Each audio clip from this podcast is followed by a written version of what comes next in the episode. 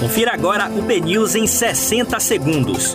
Um boletim de notícias dinâmico e informativo para você ouvir a qualquer momento, em qualquer lugar. Olá, bom dia a todos. Hoje é segunda-feira, 24 de maio de 2021. Eu sou Aline Reis e começa agora o BNews 60 segundos.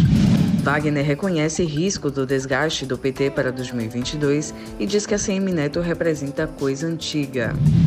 Toque de recolher é prorrogado na Bahia. Aulas seguem semipresenciais e bares funcionam até 19 horas. Afastamento de funcionário por Covid-19 afeta uma em cada três empresas no Brasil. Imóveis de luxo, joias e obras de arte apreendidas pela Lava Jato vão a leilão.